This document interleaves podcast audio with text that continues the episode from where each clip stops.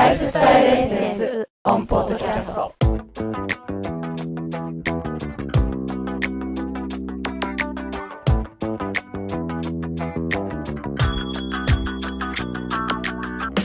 バイベスメルズ present。 Lifestyle Essence on Podcast。えーっとこのコーナーのですね、はい。講師講師は、はい。えー、米国公認ホリスティックヘルスカウンセラーアリッサ・マギグチさんです。よろしくお願いしますね、よろしくお願いします。っていうか最近ちゃんと紹介してないからさそうですね。ちゃんと紹介してくださいよ。もう本当にアリッサさんのことをただのこのライフスタイルエッセンスのボケ役としか思ってないっていう人もいるかもしれないんで結構いるかも。いるかもしれないんで本当にふざけすぎですね。本当にいやもう本当にもうねアメリカ合衆国公認のホルスティックヘルスカウンセラーですからねもう もうはい。今回ははい。進めてくださいよ、ちょっと。いや、えー今回はですねなんとアレルギーの改善方法ということでそうなんですね。や今回のってまいりましたね。うーんまあ前回のその、うんあれから引き続いてるわけですよねあのあれからって言っちゃいけない、あの免疫力を高める。忘れてません？いや全然忘れてないですよ忘れてるわけないですよもう本当にもうね、はい。そういうことで、うんそのアレルギーの改善方法を、まあ、今回はね、あの教えていただきたいんですけれどもでなんか前回、はい。終わり際に言ってたじゃないですかうん。アレルギーがねなんか薬でちょっと治らないんだよみたいなあ、こと、はいはいはい。そうですね。でそれで今回何そのアレルギーの改善方法をやるっていうねお話なんですけど、それってそうなんですよ。えマジにそのアレルギーっていうのをやっぱりほら皆さん結構悩んでらっしゃる方はかなり多いと思うんですけどねうーんうんまあ特にね、あれなんか花粉症で、この時期ね私も辛い思いを、うん、はい、してましたからうんね。うん。うん、でそれでで薬を飲んでもどんどんこう悪化するばかりで、うんなんで治んないんだろうって、うん、薬では治らないって言われたら絶望的になりますよね。そうねうん。それなのにそれなのに。そう。えっ、と、はい。今回まのタイトルは。治るとは言いませんけあど、あ完璧にね、ああなるほどね。100%、うんうんうんうんうんそれはあの、これをやると絶対治りますよとは言いませんけど、うんうんうんうん改善することはできる。そうね。ですね。だから今回うん。のタイトルもあるように、治す方法ではなくてあくまでもまあ改善そうですのね。いや、治る人もいますよ。その、何年も全然や、あのこう、始めて、全然出なくなったっていう人もいますし、なるほど。だから治るかもしれないです。でも治らない。あの、改善されて、うん。まあ、例えばそのシーズンに1回とか2回とか、うん。あの、ちょっと鼻が詰まったとかっていんんううん。のがあったりとか、花粉症の場合、うんそういうのもあるかもしれないですけど、でもはるかに改善はできると思うんですよね。そうなんですか、うん。まあ、はじゃああのーね本当にアレルギーは改善できるのかなっていう疑問を思いながらうん。このコーナーに私は入ってたんですけれども、じゃあその そうですよね。うん。じゃあそのね改善方法っていうのをね、うん。まあ、ちょっと今回教えていただきたいなというふうに思うんですけども、じゃあ実際どうやってはい。改善できるんでしょうか？そうですね。あの、改善っていうのは、まず、うん。そのアレルギーって言ってもいろんなアレルギーがあって、花粉症から、喘息から、うん。アトピー、皮膚炎とか、うん。いろんなのがありますよね。うん。で、これはもう元々、うん。この反応が出てるわけですよ。例えば、ちょっと、えー例を挙げるとう、ん。うん、あの、花粉が入ってきて、花粉を異物だと思って、うん。こう、体がうん。それをやっつけようとして、うん。こう、反応を起こすわけですよね。うんうんそれを無理やり、例えば薬を飲んで抑えたとしても、うんうんそれは、あの、薬っていうのは体の中にない自然なものじゃないんで、余計ひどくするっていうのは、まあ、理にかなってるというか、あの、まあ、で、それで治るはずはないんですよね。一時的に抑えられたとしても。ということはどうするかっていうと、うんその根本的なものを改善していくためには、うんえっと、まあ、自然なよものを取り入れることによってうん改善するっていうことは可能だっていうことになりますよね。自然じゃないものがダメだったら、自分の体にあるその反応を治すためには自分で体を治していくってことで、自然に。ああそういうことだね、うんなので、ずーっと話してる自然治癒力とか、うん免疫力を高めるとかっていう話も入ってくるわけですよ。なるほどね。じゃあ、何？なんで、今回のお話っていうのはその今までの話のなんか総決算的なまあ、まとめみたい、そうですね。なるの？はい。なるほどね。だから、うん。そのアレルギーっていうのはライフスタイルにすごく関係してるし精神状態とかにも関係しているし、うん。そういうのを改善すれば、うん。もう問題もこうどんどん少なくなっていくというふうになりますので、なるほうん、そうそう。どなるほどね。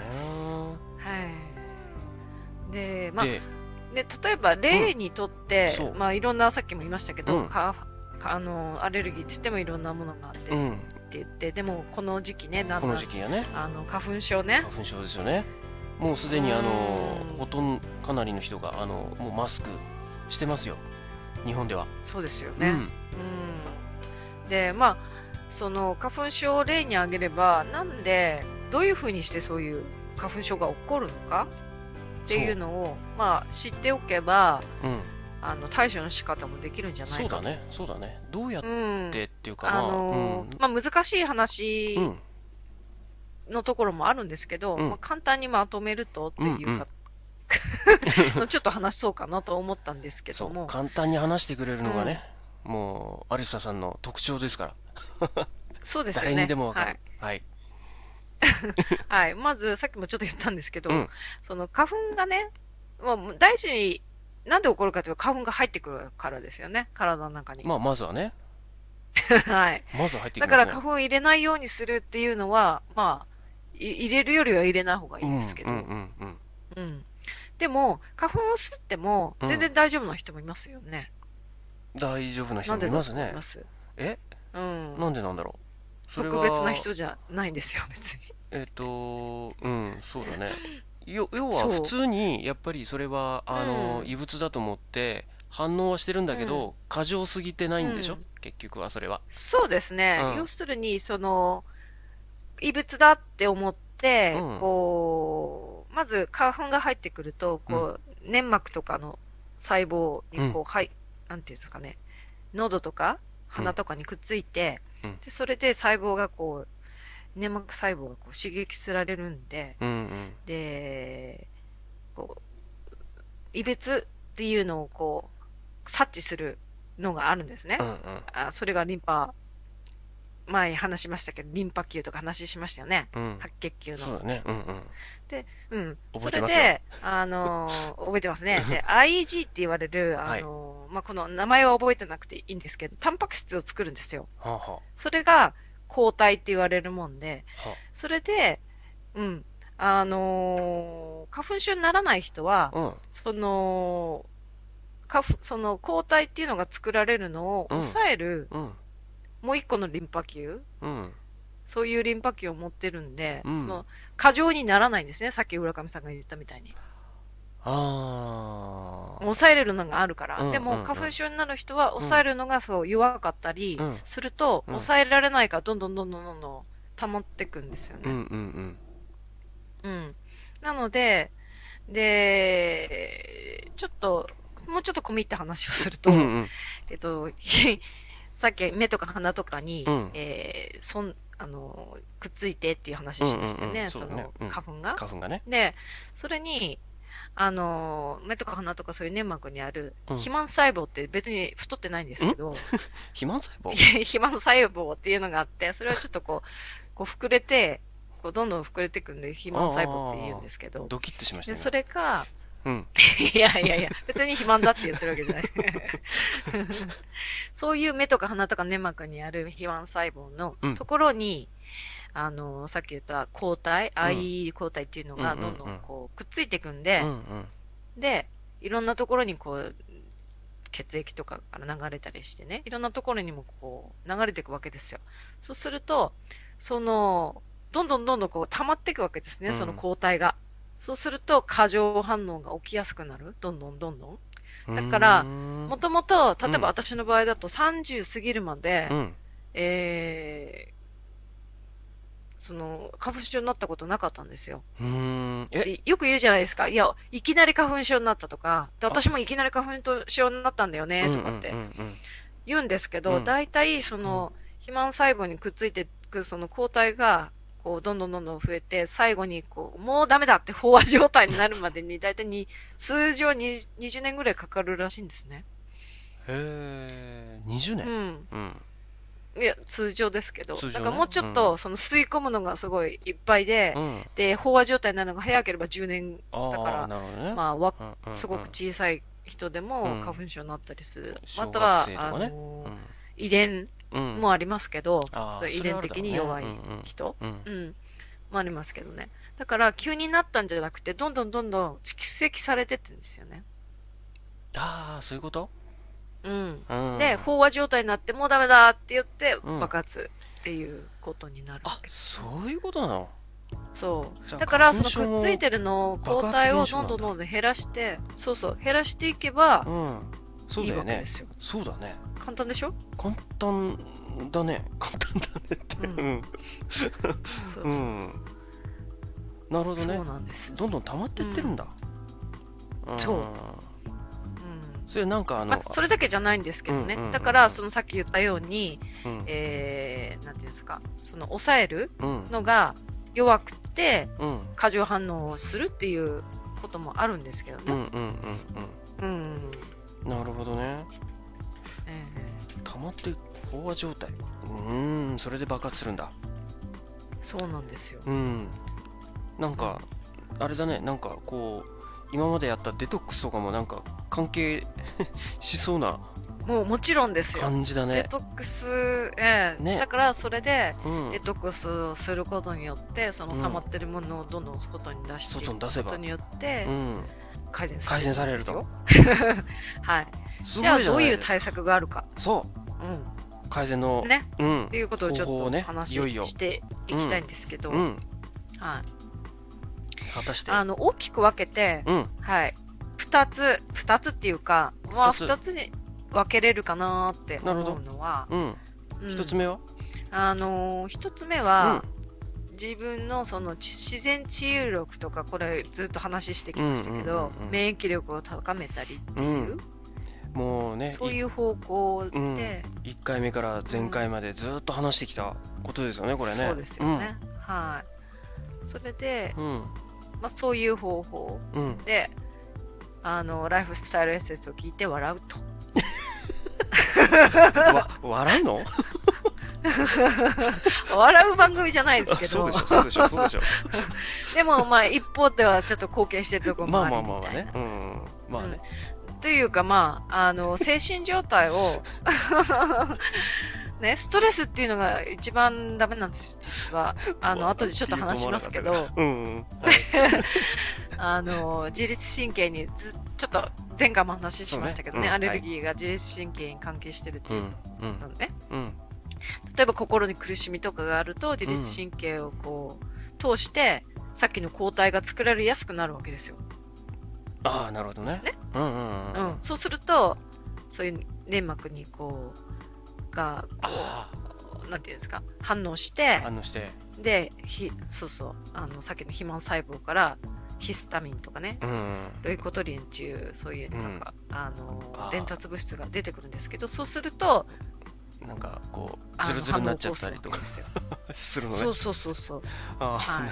それはやっぱ自律神経に関係してるんで、ああ、まあ、そういうし、ね自然治癒、うん免疫力をうん。こう高めていくっていう方法。うん。と、うん。もう一個今回ちょっと話をしようかなって思っているのは、うん取るもの取らないもの。自分でできる対処法。取るもの？例えば食べ物だったりとかまあハーブだったりとうんか、うんうんうん。うん。とかあのーそうですね。大体中心が食べ物なんですけどそういうものを取った方がいいものと、うんうん。取らない方がいいものっていうのがあるんで、あなるほどね。あこれは、えうん。あのいい話かもしれないですね。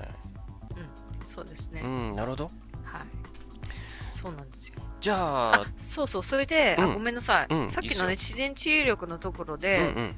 うんと、ちょっと食べ、取るもの取らないものに行く前に、行く前に。ちょっと話を、うん。うんしようと思ったのが、うん。さそのさっき心に苦しみがあるとっていう話したんですけど、うんうん。ストレスですよね。うんうんうん、それと、あと、あのー睡眠っていうのが、うん。やっぱり睡眠不足の時っていうのはね、その抗体が作られやすくなるんですよ。ああなるほど。うん、体力も低下するし、免疫力も下がるし、うんそうすると抗体が作られやすくなるんで、うん。あの、私ね、なんてかなと思ったんだけど、うん。その仕事してる時にね、うん。すごくこう悪化した時ってほとんど寝てなかったんですよ。ああそういうことね。1週間んん。のうちに3日徹夜とかっていうのをずっとやってたんで、うん。うん。なんかそういう生活をしてる方は、うん。やっぱり気をつけた方がいいですね。ね。うん。睡眠をよくとると。そう。睡眠ですね。あと、タバコはうん。吸う方うん。は、タバコの中のね、うん。あの、物質で、うん。特にホルムアルデヒドっていうのがあるんうんですけど、うんそれが、あの、抗体を、こう、助長するっていうかねう、ん。多く作らせるんで、もううん。タバコはぜひやめていただきたい。アレルギーの人は特に。特にええ特に。うん、まあまあすぐやめるっていうのは厳しくまあなる若干こう本数増やあの減らすそうとかね。ね。特に、その、花粉症の時期はうん。減らす方がいいんじゃないですか、うんって感じですね。はい、うん。それで、私、はい。あの、思ったんですけど、うん。もともと私、アルコールって飲めないんですよ、ほとんど。そうなんですか？うん。なんですけど、今まで、まあいいや。あの、そのね、で、ワインだったら、まあ、ちょっとね、わ、あの、グラス一杯ぐらいだったらっていう感じなんだけど、うんうんうん。結局、あんまり飲めないので、うん。でも、この頃、赤ワインとか飲んだりするんですけど、おや。あの、必ずね、うん。アルコール飲むと私鼻、鼻が詰まるんですよ。それはなぜ？って思うでしょ、うん。そしたら、うん。あの、アルコールはね、うん粘膜をかの毛細血管を拡張するんで、うん鼻が詰まるんですよ。うーん。粘膜の、こう、毛細血管を開くっていうことをするんですよね。なので、あそうなの？うん。ええあの、気づいてない方もいるかもしれないですけど、その、顕著に出ないんだけど、うん。実際そういうことが起こってるので、ああ言われてみただそれがそうかもしれないな。うんただそれが、その、すぐ、うん。その状態を普通上に戻すような、うん。あの、働きができればいいんですけど、うん。例えば酵素が少なかったりとか、うん。ね、その分解するのが少なかったりとかすると、私みたいに、うん。ずーっと3時間も4時間も赤い顔してるんですよ。ええ赤い顔して鼻がたかな詰まってる状態なんですけど。いや いやいや、そんな感じなんですけどね。なるほどね。なんで、うん。あの、まあ、えっ、と、アルコールはぜ、あの、良くないとは言わないですけど、うんうんうん。あの、鼻が、あの、なんだ、えー例えば花粉症とかで鼻うんうん。詰まってる時にアルコール飲むとうんうん。結構助長されるので、うん。うん、あのーやっぱりまあちょっと控えた方がいい。苦しくなれ、苦しくなりたくなければ、ちょっと控えた方がいいのかなと思いますね。はい。なるほど。はい。はい。それで、うん。えっ、と、食べ物、取るもの、取らないもの、さっき、あアルコールとか、そっちの方に行っちゃいましたけど、うん。はい。あそうだね。言っちゃったね。えーうん行っちゃいましたね、言っちゃいまししたね一個ね。はい。そっか。うん。じゃあこのアルコールを控えるっていうのはその食べた方がいいもの良く控えないもの。るっていう風になってるね。うん。あの取らない方が じゃあ、うんいいものうん。の一つになっちゃったそうねですね。うん。いいじゃないですか。そう、勝手になっちゃいました。うんいいじゃないですか。はい。はい。じゃあ、避けた方がいいから行きますか？そうですね。避けた方がいいものからいきましょうか。うん。はい。うん。で、えっ、と、まずですね、はい。えー私はこれは一番最初に言わなきゃなと思うのは、うん。農薬とか添加物とか保うん存料とか、し色うん。が入っているものは避ける。えー。これはまあ、普通に言ってもそうですけど、うん、うんごめん農薬？あのー添加物？うん、保存料。保存料か。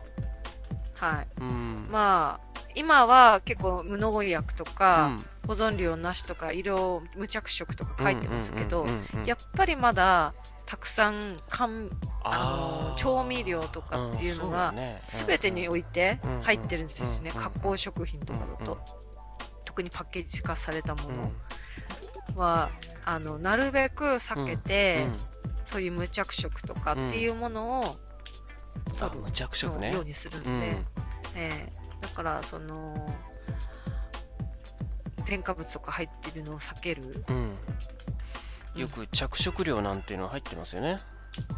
うん、入ってますね、うん。なんでそうなるかっていうとアレルゲンって言われてる例えばそういう花粉が入ってくると、うん。えーさっき言った肥満細胞のところに、うん。えーこうそういうタンパク質が作られるんですね。うんでタンパク質っていうのが作られるんですけど、うん。その抗体？うん。抗体が作られるんだけどそれがねあのこういう化学物質とか農薬とか添加物とかっていうのと結びつくとうん。余計こう太っちゃうんですよ細胞が。肥満化しちゃう。どんどんどんどんそうそう。太ってどんどんどんどんついちゃうのでそれを逆にこう減らしていかなきゃいけないのにうん。化合物質が結びつくと余計ひどくなるので、うんはい、それがあのそういう理由なんですけど。なるほどね。うん。肥満化させない。そうなんです。よ肥満化させないことですね、はい、はい。というか一つ。はい。でそれはあの例えば小麦とかパンとか、うんよくあの調理パンとかありますよね、うんっていうのは結構あの、ね。添加物とか保存料とか入ってるので、うんあんまり食べないようにする。うんなるほどね。小麦はそのパンとか食べるのであればご飯にするとかね、うんうんうん逆に。ご飯の方がまだあのー少ない。っうん。ていう自分で炊いたりすることですけど。そうだよね。うん。うん。とかですね。パンの方が結構いっぱいいろんなものが入ってるんで。ああなるほどね。うん。なるほど。すごいですよ。中身の、うん。その原料とかって書いてるとこ見たらすごい50個ぐらい書いてますね。なんかわかんない名前が。あのーそうだよね。パンはほ本来は、あの腐りやすいっていうかね。ものだからやっぱそうり結ですね。構、なんていうの、うん。あのえっ、と腐らないようにするためのものが入ってますよね。防腐剤みたいなね、うんうん的なものが 的なものがみたいな。そうですよ、ううん。ん、なるほど。はい。パン好きなんだけどな俺。ほんで。まあいいやその。私も結構好きですよ。あ注意します今度から、まあ、はい。なるべく避けようなるべく避けようでねことですね。はい。はい、では。2番目が、うん。えっ、と油。油？油っぽいものを避けるっていうことなんですけど油もいろんな油があるじゃないですか、うん。うん。でこう体にいい油と言われてる、うん。その紅花油って聞いたことあるでしょ？うん聞いたことある。うん。いいんですけど、うん。取りすぎるとこれがうん。あのーさっき言ったロイコトリエンっていう鼻詰まりをえっとなんていうのかな起こすうん。そういうあのー物伝達物質が作られやすくなんですよ。こうのん。リノール酸を取ると。うん紅花とか、コーン油とか大豆油とかね、っうん。ていうのをえっ、となるべく少なくした方がいい、なるほど。うん、だから揚げ物とか大抵こういうの使われてますよね、紅花油とかうんうんうんうんコーン油とか。だから揚げ物はちょっと避けた方がいいって。避けた方がいいんだ。まあ自分うんうんうん。そうですね。なるほど。でじゃあどういう油がいいのかっていうと、うん。リノレンアルファリノレン酸っていうのがあるんですけど、うん。あとオレイン酸って前、うん。うん。アルファリノレン酸。アルファリノーレリン酸。ノレン酸。はい。はい。っていうのがうん。ありまして。う、ん。であとえー、オレイン酸っていうのはオリーブオイルで前、うんうんうん。あの話しましたよね、はいはい。そうそうそうそう。そういうのとかうん。があのーリノール酸はそのさっき言ったうん。えーロイコトリエンっていうのをふ増やすっていうのに対して、うん。こちらの方はうん。下げるうん。油なんですよ。ああなるほどね。うん。じゃあ簡単に言ってしまうとオリーブオイルは OK だよっていうこと？まあそうですね。でも、うんオリーブオイルも少し、その、リノール酸も少し入ってるんで、ああなるほどねあの、全部たくさん取ればいいっちゅうわけじゃないうんうんうんんですね。うんうんうんじゃあどちらかって言ったらあのオリーブオイルを使ったものがいいいいと同じ油を使うものそうですね。としてのどちらかというと。んどちらかといえば、はオリーブオイルの方がいいよと、うん。でも、なるべく、その、揚げ物っていうのは大抵根油とか大豆油とか使ってるので、ねうん、少し、うんその期間を特にひどい時とかうんはうん食べないようにする方が無難。うん、なるほどうん。特にこのね。こので時期はってことですねそうですね。うんうんうんはい。はい、うん。で、リノレン酸ってどんなのかっていうと、うん海藻とか野菜に入ってるんですけど、そんなにたくさん取れないですよね。うん、海藻そうねだからリノレン酸いっぱいとか。そうだよね、うん。で、今うん日本で、うんえっと、しそ油？ん？ん？しそしそしそオイル？っしそオイル？ていうのがあると思うんですよ。うん。しそオイルっていうのがあるの？うん。確かあるはず。ああるんですよ。皆さんきっと。みんな知ってる方は知ってると思います。うん、そう多分僕が知らないだけだと思うんだけど で、えっと、そう。それで、うんそれにはリノール酸があるので、そっちでの方を使った方がいいと。ははい。いなるほどですね。はい。それが二つ目、油のことですね。油のことですねはいうん。で、あの、三つ目は、うん動物性食品とか、うん要するに、あの、牛乳とかうんっていう、牛乳とか動物性タンパク質の取りすぎっていうのは、うん。あの、もともとさっき言ったように、あの、抗体のタンパク質が、えっ、と、うん。作られるっていうことで、うん。そのタンパク質の取りすぎは、うん。が助長する。しかも牛乳って、まあ、いろんな問題もあるので、うん。あもうなるべくもう取らないようにするのをうん。おすすめしますね。なるほど。うん牛乳動物性タンパク質の入ってるものを避けましょうということですね。避けた方がいいですうんね。うんうんうん。うん。なるほど。あとは？えーまだたくさんあるんですけど。でもまあたくさんあってもうん。何を全全部ややったら治るかって言ったらそういうわけじゃもないんですけど、うん。うん大体、うん。まあ、避けた方がいいのはあと、うん。まあ甘いもんですよね。甘いもんっていうのは砂糖。あもうこれも前言いましたけど、白い砂糖は白い砂糖を取るんであれば黒砂糖うん。の方がまだ中にたくさんミネラルとか入ってるので、そっちの方にしてもらうと、まだ黒砂糖の方がいいと。うんそうですね。黒砂糖がいいです、うん。はい、なるほど。それで、うん。えっ、とじゃあ取るもの、取るもの。うん、取った方が良いもの。取った方がいいもの。に移ります、いいですね。うん。まあ先ほどちょっとはい、ねオリーブオイルとかうん。シソオイルとかっていう話あったんだけどりましたけど、あれはまあどちらかといえばこっちの方がいいよっていう話だったんでね。うん。そうですね。はいそうだね。そそんでうん。えっ、と浦上さん Guess what? って感じで。ななんだと思います？取った方どういうものがいいものを取ったらいいと思います、うん、今までの経験来かたね来たね。うん。あのー水。違うか。ここでもここここでも水っていう。いや、ダメ。水はね今、回はあの、水をガブガブの飲今回もん飲めばダメ治るかって、そういうことじゃないんです、実はそれは。逆に、一方では、水を、いやいや、水を取りすぎてるとダメだっていう人もいるんですけど、え。ー私はそれは、ダメだとは言えないんじゃないかなと思って、それは反論してるんですけど。はい。うん。あの、水ではなく、じゃあうん。水じゃないとしたら何ですか？食べ物で。え食べ物で？うん。えーっとこれ食べた方村がいいものでしょ？好きな？え？うん。え俺の好きな？の好きな？僕の好きな、僕の好きな、あ何ですか？ブロッコリーとか？違うか。あ、ブロッコリーもそうですね。へブロッコリーもありですね。はい。ーブロッコリーもあり。うん。僕の好きな涙出るやつは？え？ニンニク？そう、ニンニク。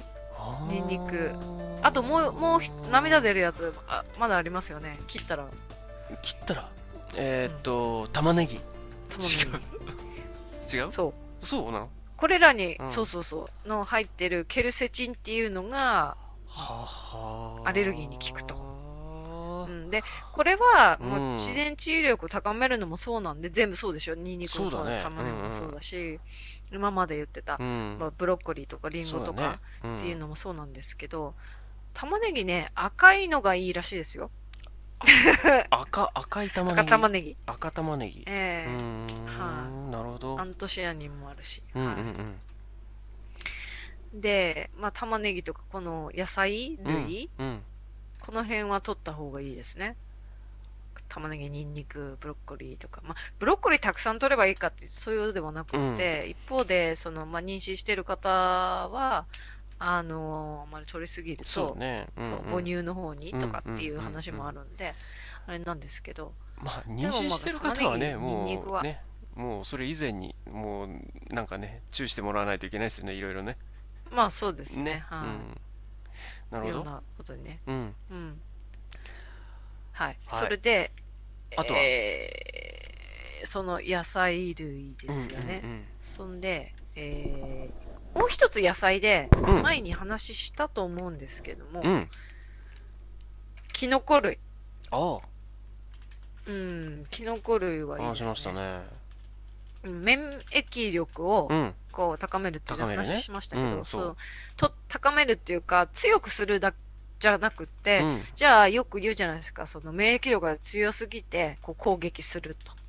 だからアレルギーが起こるんだね。じゃあそれなのに強めたらどうなるんだ別に強めてるわけじゃないんですよ。免疫力を高めるっていうことは免疫力をうん。こう整えてるんで、うんうんうんうん。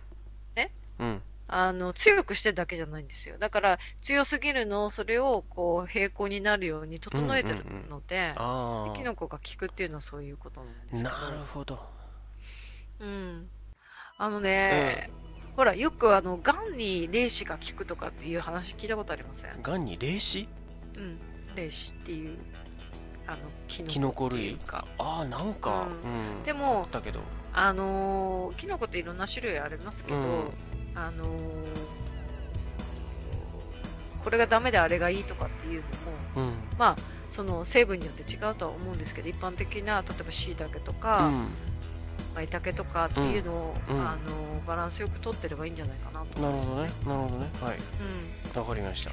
とか、さっきもちらっと言いましたけど、海藻類とか、海藻類ね。わかめとか、うんええ。でもね、こういう風に見ていくと、うん。あ、もう一個あるんですけど、うん。何？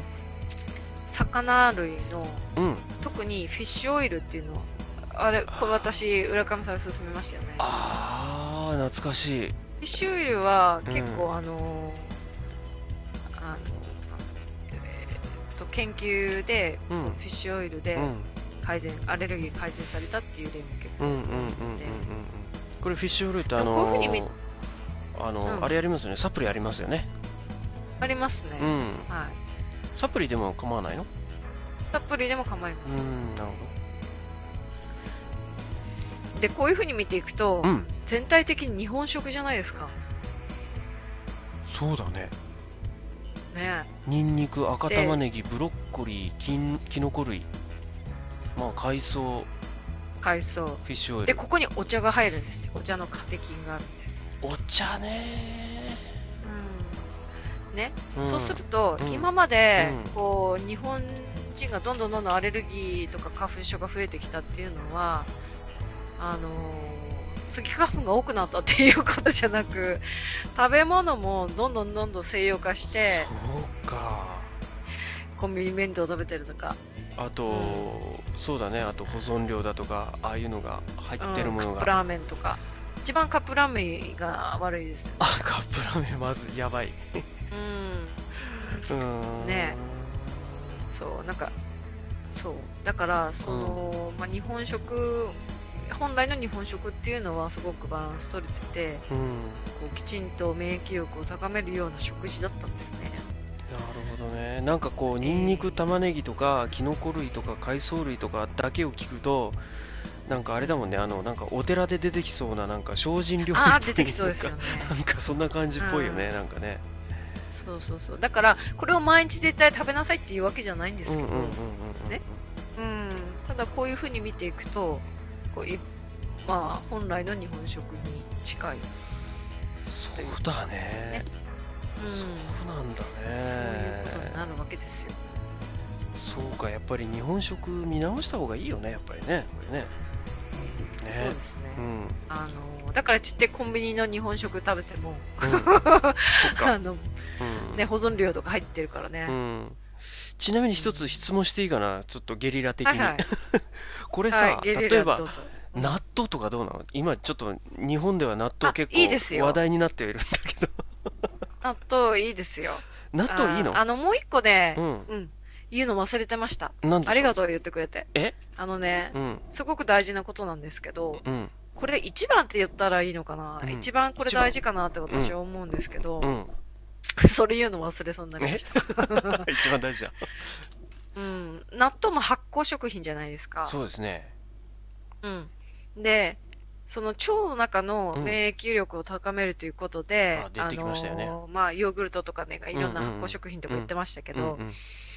菌がね、細菌が、うん。あの、いい善玉菌がないと、うん。免疫力が下がって、うん。あのーアレルギーに、反応がすごく高くなって、アレルギー起こりやすくなるんですよ。うんうん。うん。なので、うん。あのーまあ、ヨーグルトとかって言ってましたけど、ヨーグルトじゃなくても、乳製品じゃなくても、うん。例えばいろんなものに、あのー発酵食品なんて特にそうですけど、例えば、麹でね、うん。麹で発酵させたものとか、あと、あのー味噌とか。漬物とかもそうですけど、うんうんうん。うん。そうそう。うんそういうものも乳酸菌入ってるんで、うん。あのーどんどん食べた方がいいいいですね。まさしく日本食だね。キムチとか、そう、キムチとか、まあ韓国だけと、ど。うん。韓国ですけどうん、あの、漬物とかう、ん。ね、あそうだね。のーうん。甘酒もいいとか言いますけど、ぬかだ、あの、み、あの、甘酒ね。うん甘酒ね。麹うんうんうんうんまさしく今日テレビでやってたなそういえばその、あ、そうですか？まさしくえーあなんか、のーうんやってた善玉菌をね、増やさないと、うん本当に、あの、バランスが崩れるので、うん健康状態も悪くなるし、うんアレルギーも起こりやすくなる。なるほどそれが、大々的なポイントですね。なるほどねはい、ありがとうございました。全然これ打ち合わせしてなかったのに。いいんじゃないの？いいんじゃないの？うん。なるほど。じゃあ、そんな感じ。ちょっとまとめますかじゃあ、もう一個ある、ごめん。ああがあの、お、お、大きいですけど、これは。大きい？大きいですけど、何が大きい？粘膜を、うん。あのーまあ、丈夫にするようなビタミンを取るっていうことで、うん。これはさっき言った、あの、野菜とかを、魚とか取ってれば別に問題ないです。ただ、あのー何でもね、加工食品とか、うん。スナック菓子ばっかり食べてると、うん。ビタミンとか不足するのうで、ん。そういう場合は、うん。ね、どうしてもそれができないっていう人は、本当にマルチビタミンでもいいんですよ。うんうんうん。あの、サプリとかで補給してあげたりすると少し、あの、いいかもしれないですね。要するにビタビタミン類って言っちゃっていいのかな？そうですね。うん。あの、ビタミンとか、ミネラルとかっていうのが、うんうんうん特に、その、なんていうのか、マグネシウムが少ないと、えー、その抗体がね、作られやすくなったりするので、うんうんうんやっぱり全体的に、うん。これだけ取ればいいっていうことじゃないんですよね。うんうんうん。なので、マルチビタミンとか、マルチ、えっ、と、ミネラルみたいなうんのをうんうん。取った方がいいですうんうね。ん。なるほどね。うん。わかりました。じゃあちょっとまとめてみると、えっ、とアレルギーのたくさん言いましたけど今うん、改善方法うん。として、まあ大きく分けると2つあってそれは、うん。えっと1つ目はまあ自然治癒力を高める。それからまあ免疫力を高めるっていうことで今までうん。ずーっとね話してきたことはい。そのままですよね。でプラスアルファでまあこれも一部今まで言われてたきた言われてたけどストレスをためない睡眠をよくとる。タバコを減らす？っていうことがまあ一番目の、えー免疫力を高める。ということですね、そうですね。うん、で2番目に食べた方がいいものと食べない方がいいもの。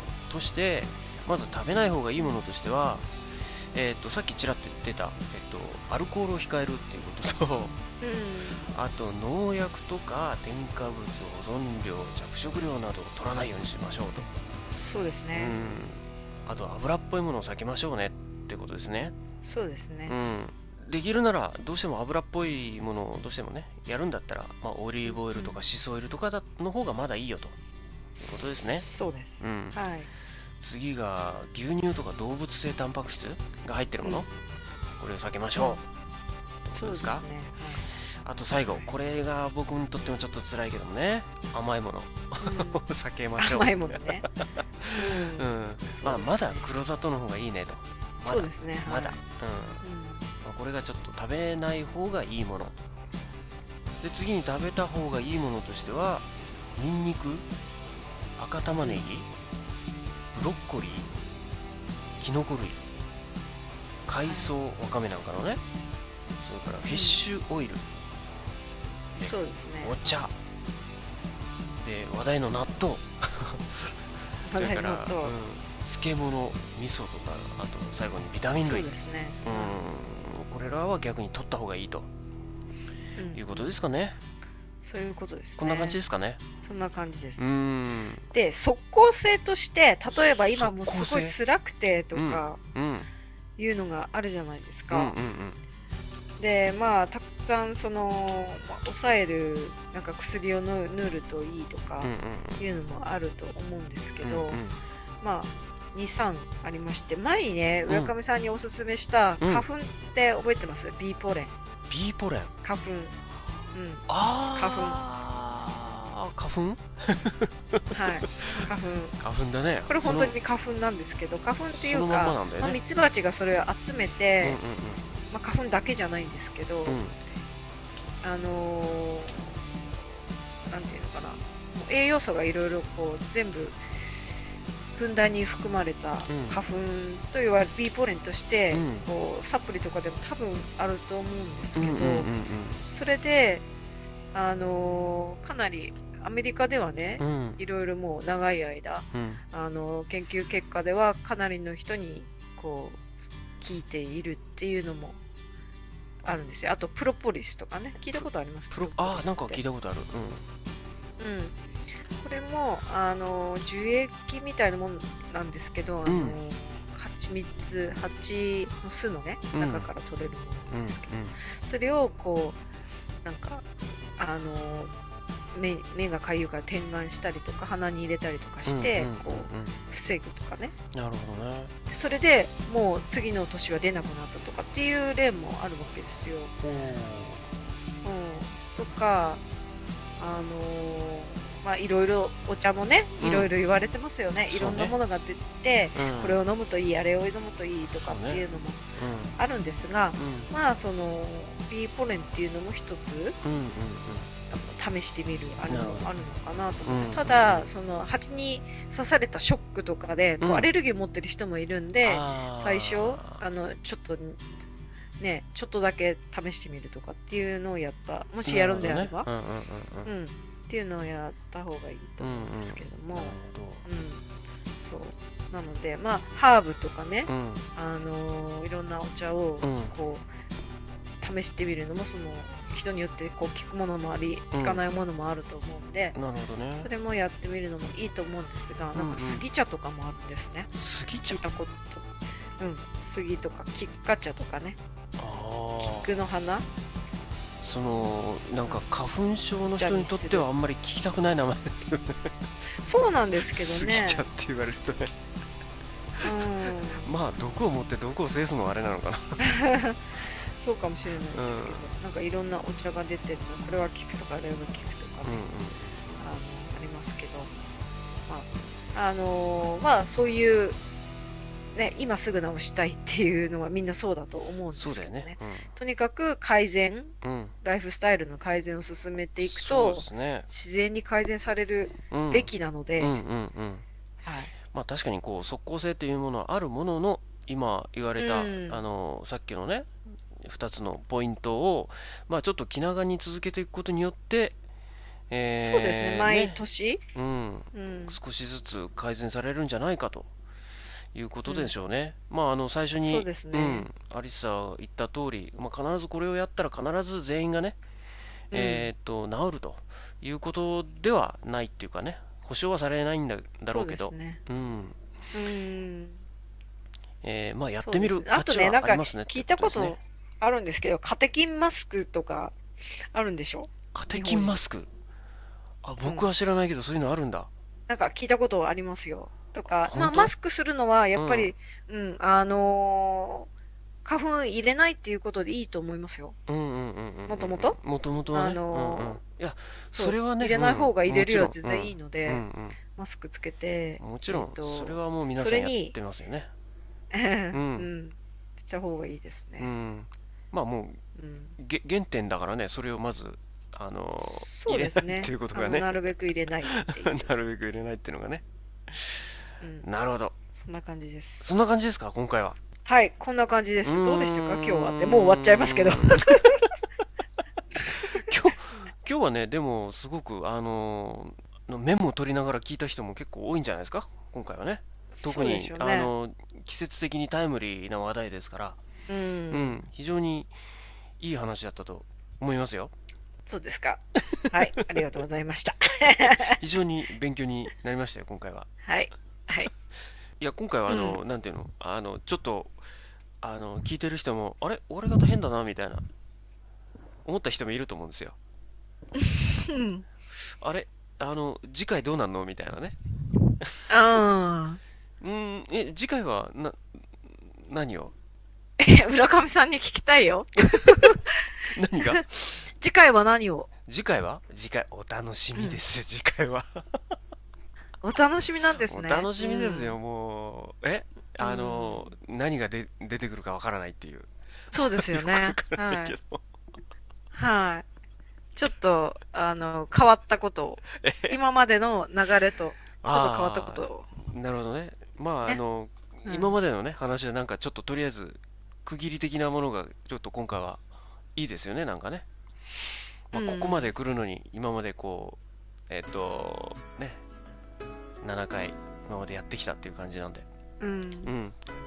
じゃあちょっと、じゃあ次回は、次回のパート2はなんかこう、ちょっと思考変えて、ちょっと話題変えて、なんかやれますかね、そうですね。アリサさんが。お願いしますよ。え？え？え？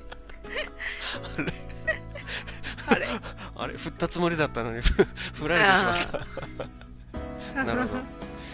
じゃあ、そういうことで、はい。結局次回何やるかそういうことで、はっきり言わないで終わらせてしまおうという、はい。終わらせてしまおうという。そういうことで、えーと、今回の、えー解説は、米国公認、ホリスティックヘルスカウンセラー、有沙牧口さんでした。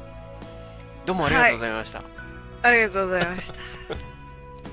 5S& メルズプレゼンツライフスタイルエッセンスオンポッドキャスト CM の後パート3はアリサーズオープンカフェ今回はなんと日本からゲストをお呼びしてます楽しみですね。はいはいライフスタイルLifestyle Essence on Podcast 日本とニューヨークを結ぶ楽しいヘルスコンシャストーク。 Lifestyle Essence on Podcast。これまで配信したものはそもそも健康って？自然治癒とデトックスデトックスの方法。お酒とタバコをデトックスごまの効能。免疫力を高める食材免疫力を高める方法パート2。ライフスタイルエッセンスは iTunes ストアにて無料配信中です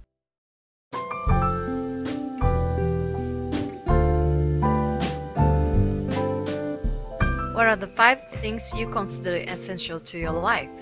I would say body health, mind health, food, enjoying life, and love.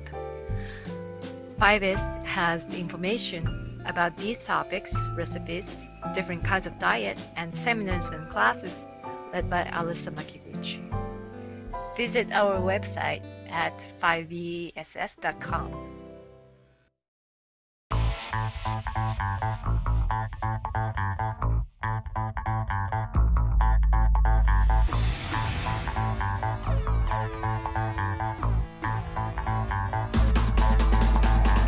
メルズではお手持ちのビデオをパソコン用ムービーファイルへ変換する iReverse サービスを行っています。